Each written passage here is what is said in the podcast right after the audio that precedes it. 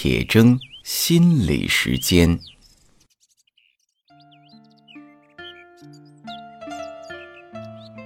大家好，我是刘铁铮。今天的节目啊，我们所要谈的这个问题很重要，它涉及到我们每个中国人的身份认同问题。在近几十年，我们的文艺、我们的电影、电视都被人策划了，在看上去啊，似乎越来越丰富多彩的文艺作品中。其实呢，暗含着那么一根主线是不变的，这根主线在意识层面被我们忽视，却在潜意识中被反复的强化，以至于它完全绕过了我们的意识，而进入到潜意识中去影响我们。大家可以想一想啊，我们被一个东西深深的影响了，却不知道那是什么，是不是很可怕？那这根悄悄影响我们的线是什么呢？那就是中国人的父亲的形象被人设计了。近几年来，影视剧中的父亲的形象跟以前的相比，有了非常大的不同。我们来对比一下，在一九七零年拍摄的现代京剧《红灯记》里的父亲李玉和。他是一个地下党，为了保护密电码，被日寇杀害了。李玉和在狱中有一段唱：“筋骨断，体肤裂，心如铁坚。赴刑场气昂昂，抬头远看，我看到革命的红旗高举起，抗日的烽火已燎原。革命者顶天立地，勇往直前。”这是何其英勇豪迈的父亲形象啊！他的女儿李铁梅也有一段唱：“爹爹的品德传给我，而脚跟站稳如磐石坚；爹爹的智慧传给我，而心明眼亮永不受欺瞒；爹爹的胆量传给我，而敢于豺狼虎豹来周旋。”英雄的父亲，培养出英雄儿女。再比如，一九七六年的电影《年轻的一代》里面，有一位当厂长的父亲，他支持自己的女儿从大上海到新疆去支援边疆建设。还有一九七八年的电影《大刀记》里，梁永生的父亲和他的岳父，也是他的师傅。都是一身正气。当然，那个年代电影中的父亲的形象啊，并不都是一样的。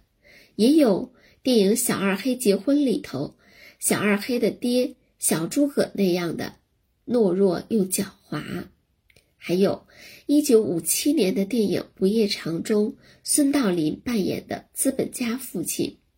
从唯利是图、压榨工人，到被社会主义改造过来，还有一些电影中的人物，虽然不是父亲，但是负担了教导责任的。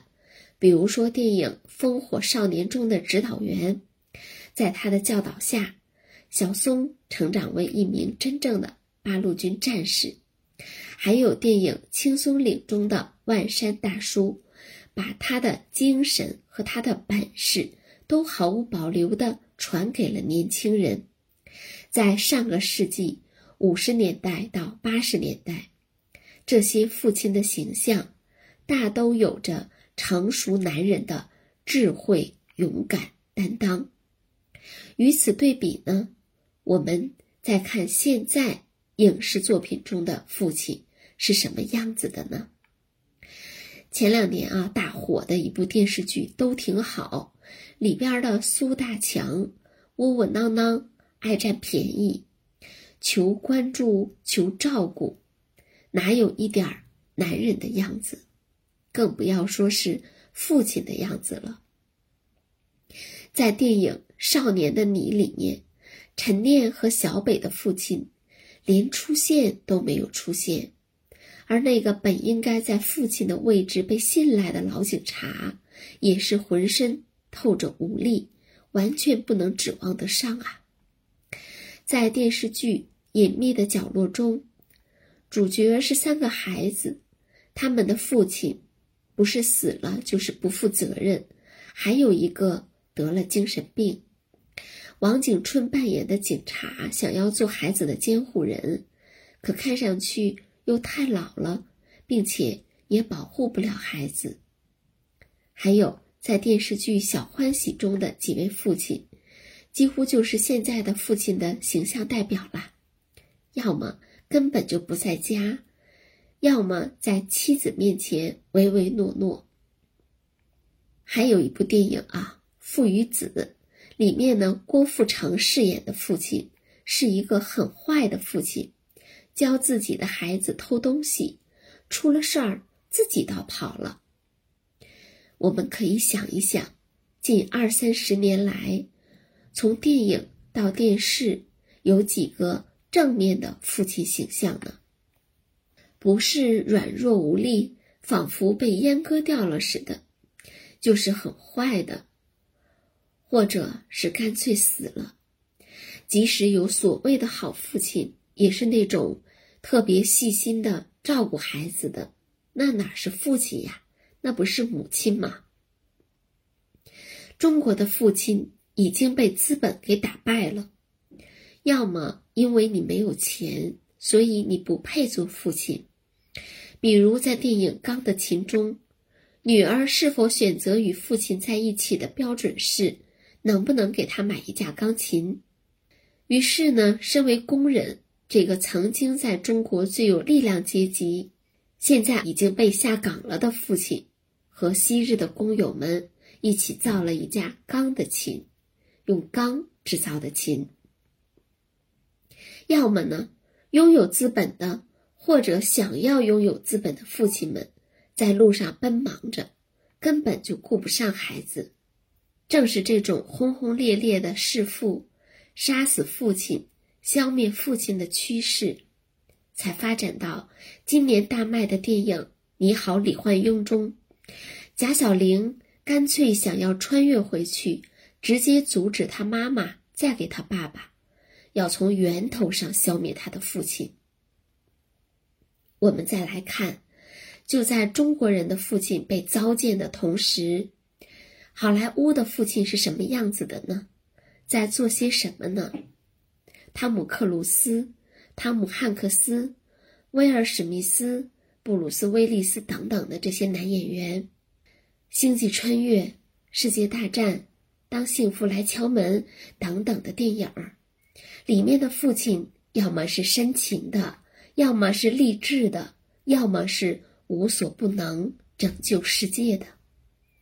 于是，中国人不知不觉地被这条线牵着，开始厌弃中国的父亲，渴望美国式的父亲。在电影《你好，李焕英》中，贾小玲恨不得穿越回去重新投胎。在电影海报里，只有那个未来成为资本家的，他心目中有资格做他父亲的人，却没有他真正的父亲。由于没有了父亲的牵引，中国影视剧中的年轻的男性也变成了男不男女不女的小鲜肉。这种现象，作家边琴称之为“父商”。在不同的作品中，具体又有“父恶”，就是父亲很坏；“父愚”，父亲很笨；和“父缺席”，父亲死了或者不见了等等版本。边琴旅居法国多年，发现中国人以正面形象出现的电影是绝难在法国上映的，而对中国人不错的电影，如果被批准了，那里面一定是对父亲进行丑化的，要么父亲是坏蛋，要么父亲死了。电影《功夫熊猫》中的熊猫，不就是一个弃儿吗？他的养父是一只长得。像唐老鸭似的，看不出是鸭子还是鹅的东西。熊猫是只有中国才有的，唐老鸭是美国的，这代表了什么？难道不值得每个中国人深思吗？有多少人稀里糊涂的认贼作父？这不值得我们警醒吗？